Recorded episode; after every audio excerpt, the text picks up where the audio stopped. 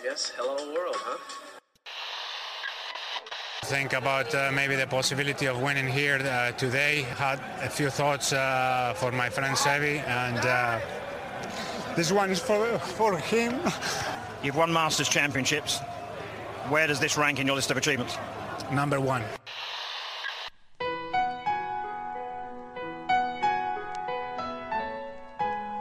Bienvenidos a Augusta National y a una nueva edición del Masters y a una nueva edición de Golf Sapiens. Hola amigos, bienvenidos a Golf Sapiens, episodio 112, en vivo desde el Masters, el día 1. Antes que nada, gracias a todos por ayudarme a cumplir este sueño. Sin duda era parte de las intenciones, sueños y objetivos de mi vida. Uno ir al Masters, como algunos lo saben y como lo he mencionado antes, desde que empezaron las rifas de boletos, 2000 es muy bajos, si no es que 2000, 2001, he estado participando en las rifas que todos los años hace el Masters para poder tener derecho a comprar boletos. No lo he conseguido. Y pues bueno, eh, sin duda ir era uno de ellos y, y, ya lo cumplí. Muchas gracias a ustedes. Y otra es jugar el campo, ¿no? Ese ya pues está más complicado, pero bueno, es el que sigue. Cada vez estamos más cerca. Muchas gracias a Maestro Dobel, sponsor de este programa. Sin duda, el mejor tequila que hay. Yo genuinamente soy fan, independientemente de que ahora sea sponsor de Golf Sapiens. Llevo mucho tiempo consumiéndolo. El cristalino es brutalmente bueno. Y pues bueno, muchas gracias a ellos. Les platico un poco cómo empezó esto y nos vamos a ir al día 1, como lo hicimos en el Open, la cobertura de un poco qué vimos, qué vivimos y tratar de llevarlos a, a que vivan lo que vivimos y a, y a, ponerse nuestros zapatos. Llevamos pues un rato aplicando y un rato detrás de, de conseguir esto, pero bueno, la verdad es que no se confirmó hasta muy tarde. Dicho esto, yo estaba preparándome para Semana Santa y me había ido al norte de España con mi familia. Eh, habíamos llegado, llevábamos ni 24 horas cuando llegó la confirmación, te vas a Augusta. Entonces, pues freno de mano a la vacación, le dije a mi mujer, nos tenemos que regresar. Shout out a mi mujer, que paciencia, le jodí su vacación. La verdad es que muy buena gente. Shout out no solo por soportarme a mí y a, y par de locas de hijas que tengo que nos soporta a todos, sino que, eh, pues bueno, no, no lo dudo ni un segundo. Entonces, casi que recién llegados, de regreso al coche, manejar a Madrid. En, en la noche tarde llegaremos, habremos llegado a Madrid como a las 2 de la mañana. A las 7 de la mañana me fui al aeropuerto. Vuelo Madrid-Atlanta. De Atlanta había rentado un coche. En, en, en turbo tuve que conseguir hotel, coche, vuelo, etcétera. Y pues bueno, recién llegado a Atlanta, agarré el coche y pues me fui hacia eh, Augusta. Hay que manejar 200 y cacho kilómetros, línea recta, esas autopistas americanas de 6 carriles. Eh, la verdad es que una, carretera aburrida por lo recta, pero pasando por unos lugares espectaculares. Yo no había tenido el gusto de conocer más que poco de Atlanta.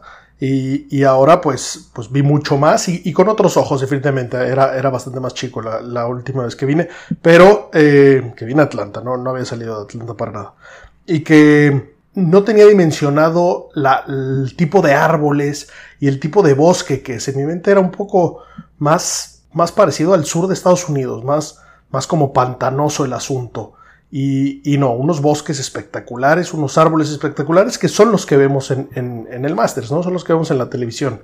Eh, unos lagos espectaculares con unas casas de broma. Eh, por ahí pasas en el camino, como a medio camino más o menos, como a 100 kilómetros de Augusta, eh, está Lake Oconee, que tiene unas casas de broma. Por ahí pasé, por un lado. ahí está un Ritz Carlton ahí. Se ve espectacular, la verdad es que un lugar increíble. Y, bueno, pues un tema de conversación que oí en varias conversaciones de, del Masters. Hoy, hoy estuve solo. Mañana ya llega más, más gente del equipo de Golf Sapiens. Eh, pero bueno, hoy, hoy que estaba absolutamente solo, pues ahí iba escuchando un poco conversaciones de todo, ¿no? A ver qué, qué veía, qué aprendía. Y bueno, como un denominador, ¿qué tan malo y qué tan caro es tu hotel? Claramente aquí no es el fuerte, yo creo que no hay mucho en Augusta salvo el Masters. Sé que hay un medio Ironman y lo sé porque en algún momento de mi vida que me dio la locura de hacer triatlones, me inscribí al medio Ironman de Augusta, era, era una manera de acercarme al Masters. No lo hice, pero me inscribí, que es un gran avance. Eh, pero bueno, en mi caso, mi hotel, pues sí, cumple, cumple con todos los requisitos. Es caro y malo, pero bueno, la verdad es que es lo de menos. Podría dormir en una cama de púas, que, aquí se vino otra cosa. Eh, tempranito por la mañana me desperté, la verdad es que no podía ni dormir. Estaba bastante nervioso y emocionado, como niño chiquito cuando va a Disneylandia.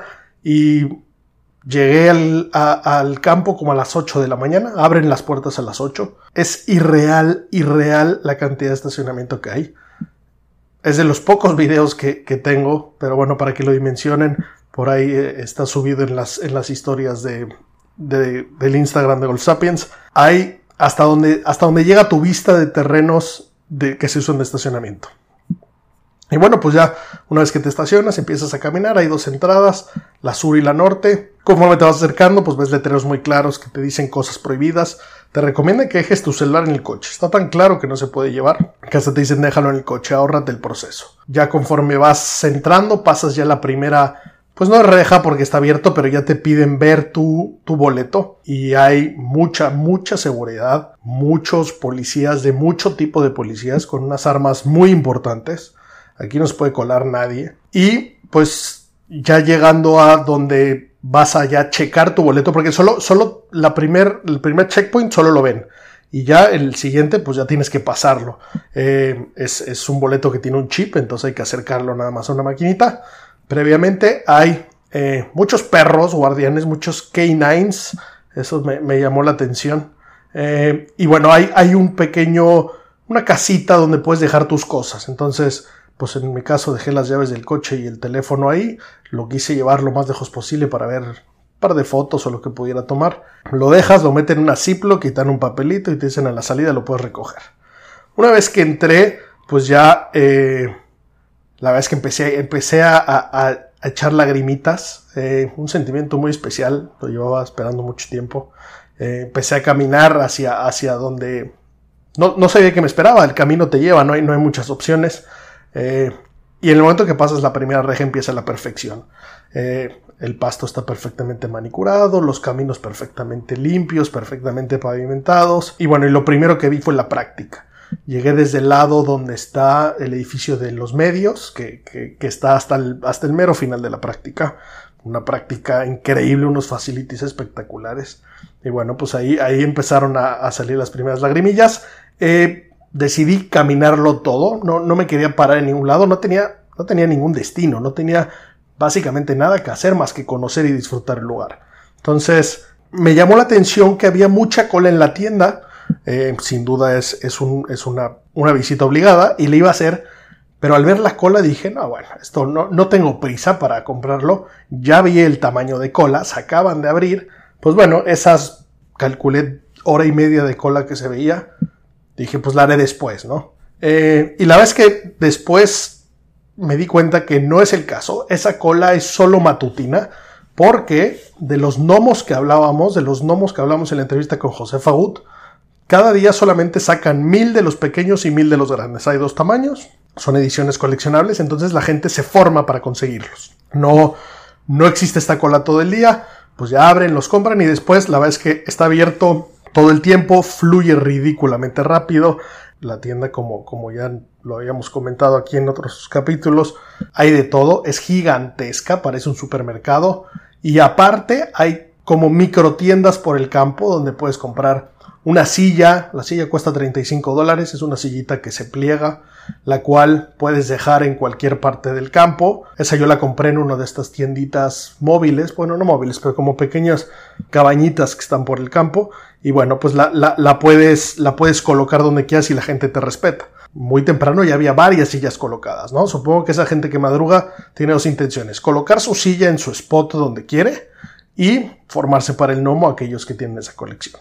Entonces yo compré eso y ya después más tarde sí, sí fui a la tienda y me dejé ahí una fortuna, pero pues es a lo que se venía, varios recuerditos, varios regalitos, seguí caminando, dentro de esas vueltas cuando llegué a, empecé a cruzar fairways y sí algo que ya me habían dicho, desde la casa club hacia, hacia el resto del campo es una bajada ridícula. Y sí parece que, esta, esta era zona de, de, cabras de monte. Es ridícula las bajadas que hay. Hay muchos letreros que dice resbaloso cuando mojado. Caen un par de gotas y la gente se empieza a caer de lo, de lo empinado que está esto.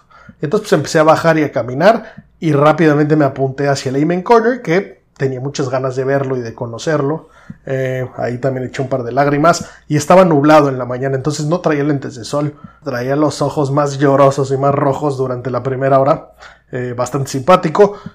Encontré un spot que me habían recomendado, ahí me fui directo a Poemisilla. Me habían dicho que en el, en el hoyo 16, el par 3, donde juegan a, hacer patitos en el, en el lago en el día de práctica, era un buen spot ese me lo había recomendado John Sutcliffe, por ahí el que no ha escuchado la, entrevista con él es buenísima.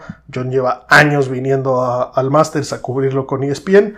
Eh, porque desde ese, desde ese lado, desde ese lateral, en la toma salen unas gradas y sale gente sentada junto al lago. Pues bueno, hay una colina bastante grande junto a eso. Y entonces en esa colina puedes ver el segundo tiro del 15, que es un par 5 con un tiro súper bonito. Y ves el green del 16, que aparte con, la bandera que ponen el primer día, es muy probable que haya Hole One. No hubo, pero pasaron mucha cerquísima, que lo hace muy divertido. Entonces puse la silla y me seguí a dar vueltas y a, y a conocer.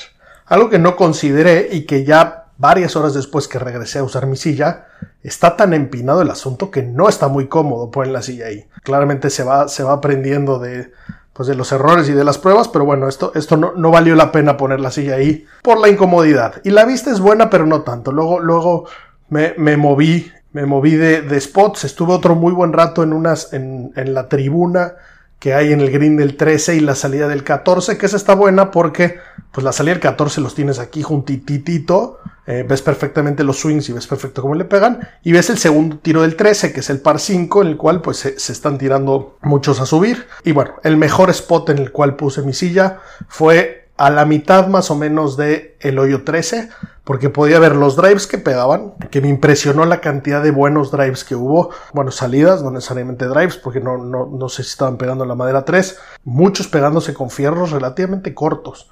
Entonces yo pensé que iba a afectar más, la verdad es que aún, aún no tengo el dato de el scoring average, sin duda haré la tarea y se los pasaré, cómo, cómo ha cambiado con, con este alargamiento que le hicieron en el campo, pero no me impresionó lo, la cantidad de gente que se tiraba a subir. Pero bueno, este spot estaba muy bueno porque veía perfectamente ese segundo tiro a green y alcanzaba a ver el green del 12.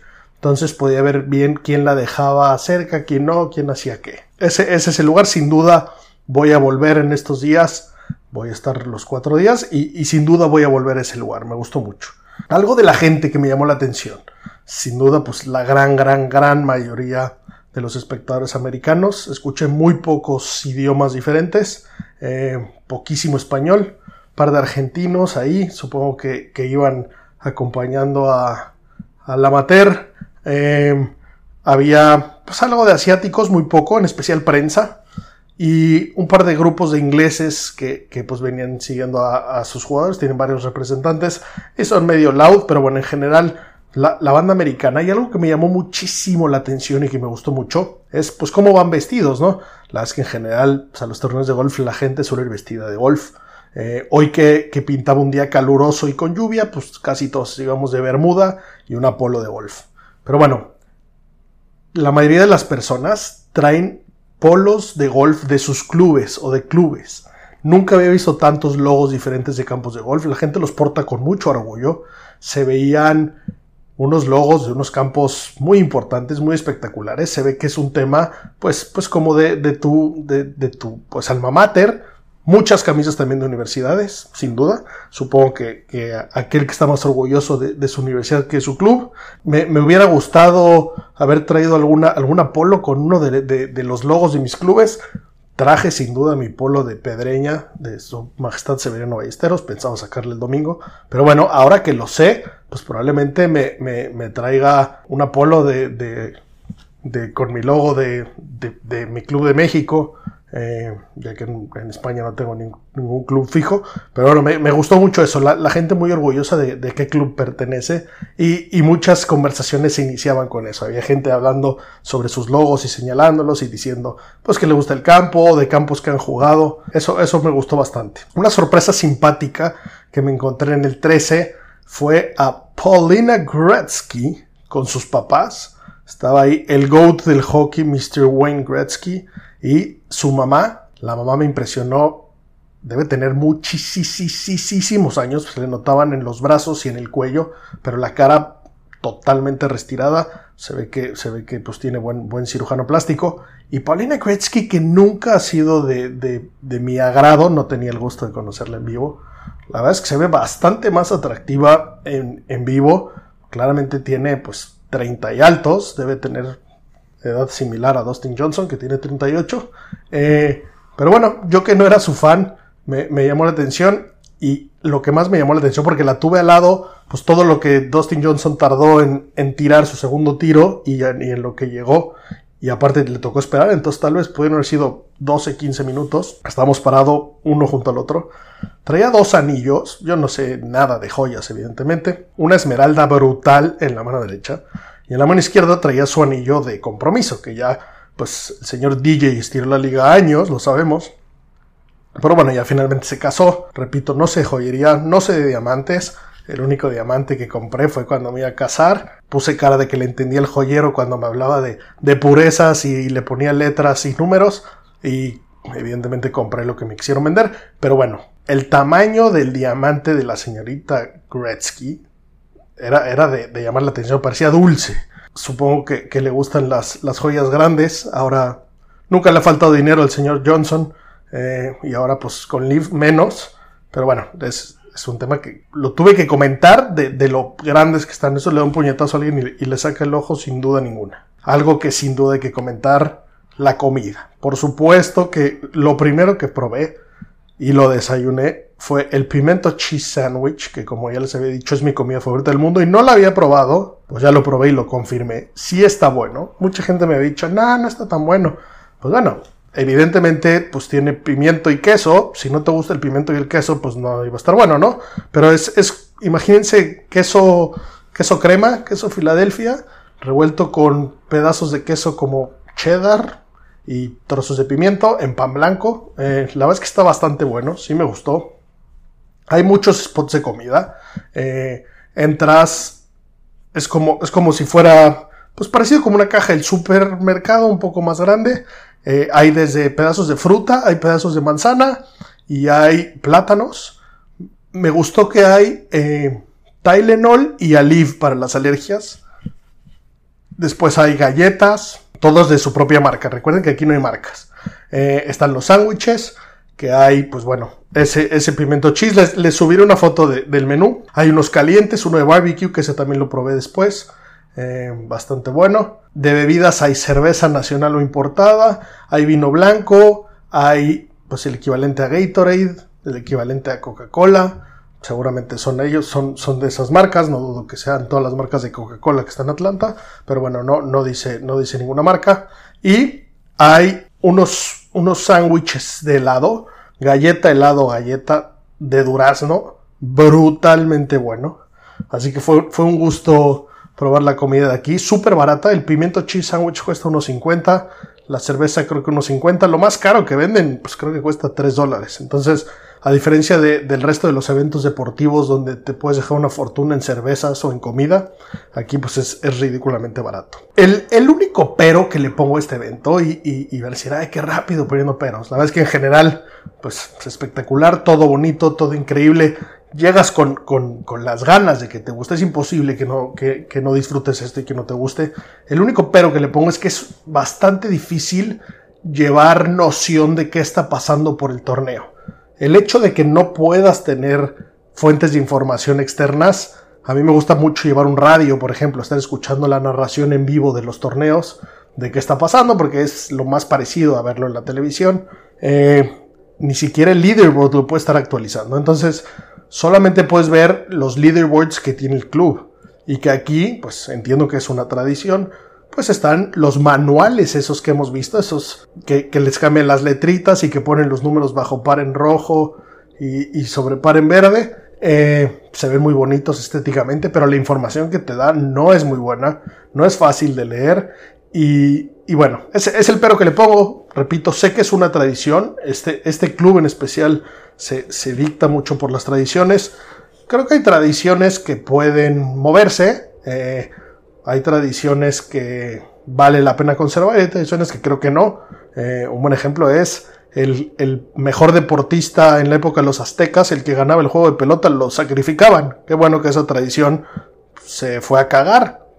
Creo que esta tradición está muy bonita y los deben de mantener, pero creo que sí debería haber leaderboards más actualizados y, y, más pantallas donde pudieras enterarte el torneo, porque para mí un torneo tan importante como el Masters, que, que no me pierdo ni un segundo los cuatro días, estás en blanco. Entonces pues vas oyendo medio gente que medio dice que sabe un buen, un buen truco que cachea un cuate.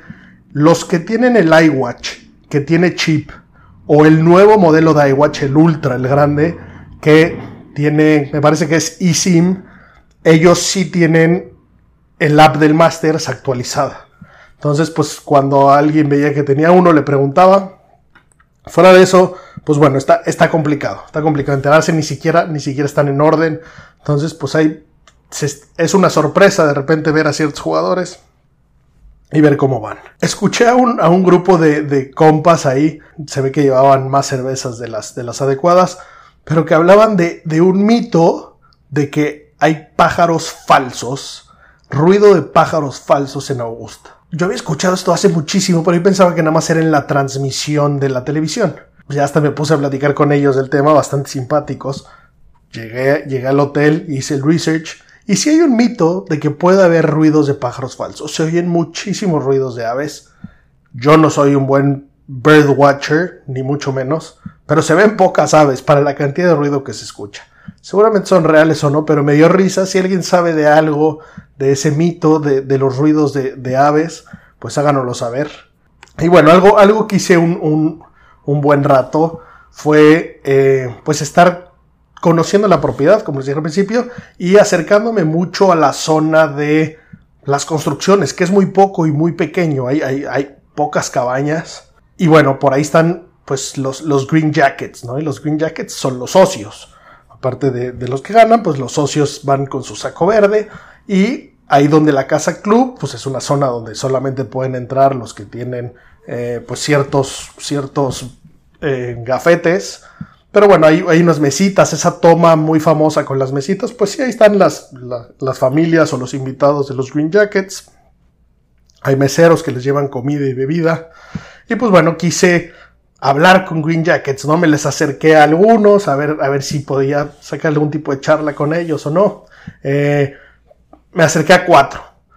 Dos de ellos, pues bastante secos, ocupados, no interesados en conversar conmigo, muy normal, se entiende. No duró ni 30 segundos la conversación.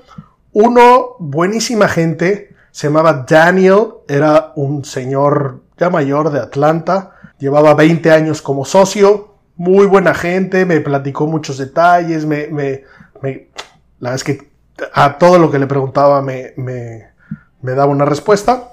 Y conocía a un Green Jacket mexicano, un tipazo espectacular. Eh, la conversación que tuve con él, estaba con su esposa, estuvimos ahí junto al Green 18, un ratote hablando, claramente un súper conocedor de, del deporte, de la historia del Masters. Muy divertido hablar con, con alguien que sabe tanto.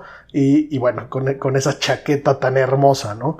Y, y bueno, pues un poco para, para, darle continuidad a eso y un poco de, de, lo que aprendí hoy, pues la historia de la, de la Green Jacket está súper interesante. Eh, esto empezó en 1937, eh, la, el primer año que los socios lo, lo, portaron y se los compraban un proveedor en Nueva York que se llamaba Brooks Uniform Company. Y esto fue eh, se los exigían a, a los socios que se lo pusieran para que la gente que asistía al Masters tuviera una fuente confiable de información y pudieran llegar y decir, oye, ¿por dónde es el baño? ¿Por dónde salió tal? ¿Por dónde está el salida? Entonces eran, eran como pues las personas ahí de, de los voluntarios. Recordemos que el Masters en sus orígenes no era nada similar a lo que es hoy.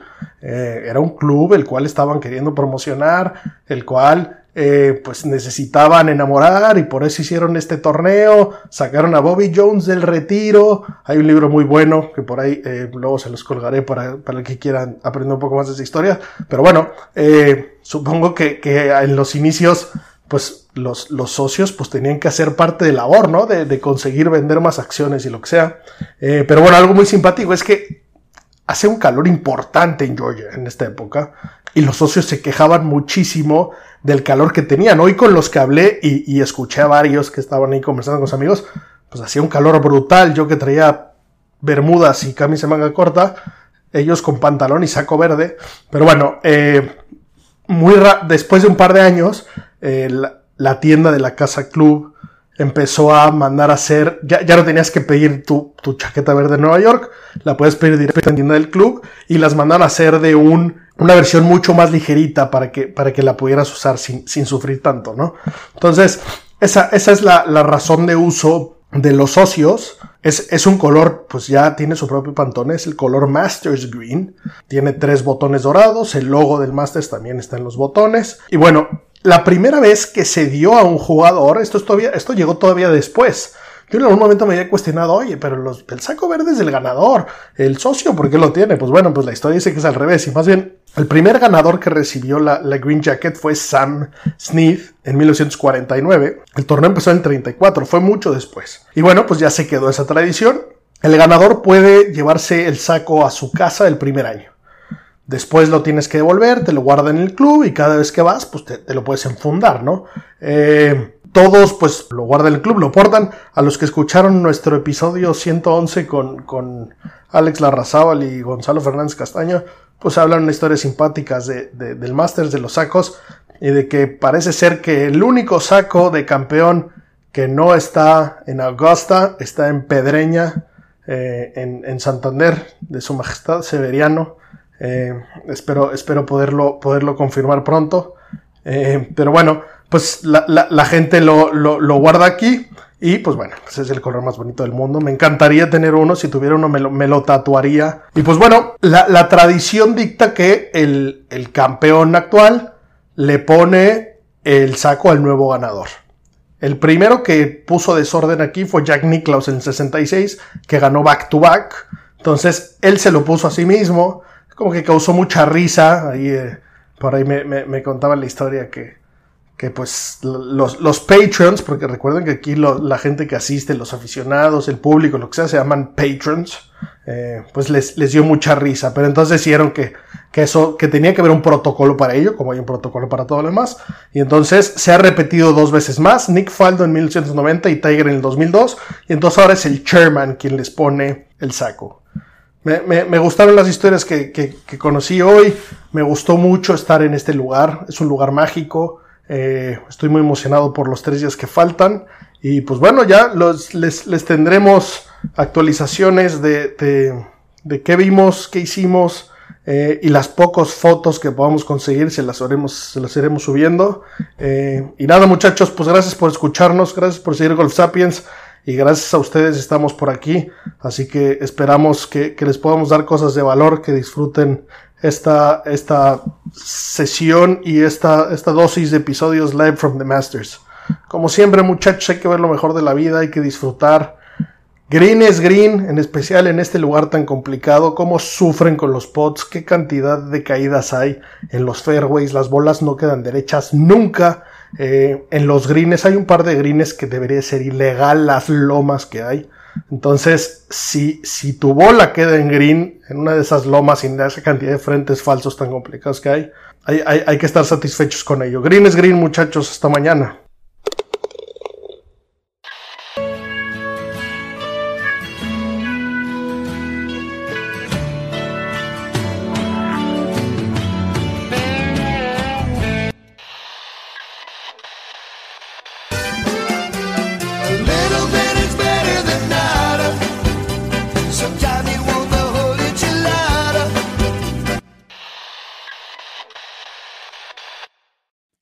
Is your partner, Big Boy, interested in giving back to your community while making new connections in your neighborhood. Introducing Neighbor to Neighbor, a California volunteers network that empowers you to take action, contribute to local needs, and be a part of something bigger than yourself. Visit ca to learn more about how you can get to know your neighbor and strengthen your community. Neighbor to Neighbor, it takes a neighborhood. Hello.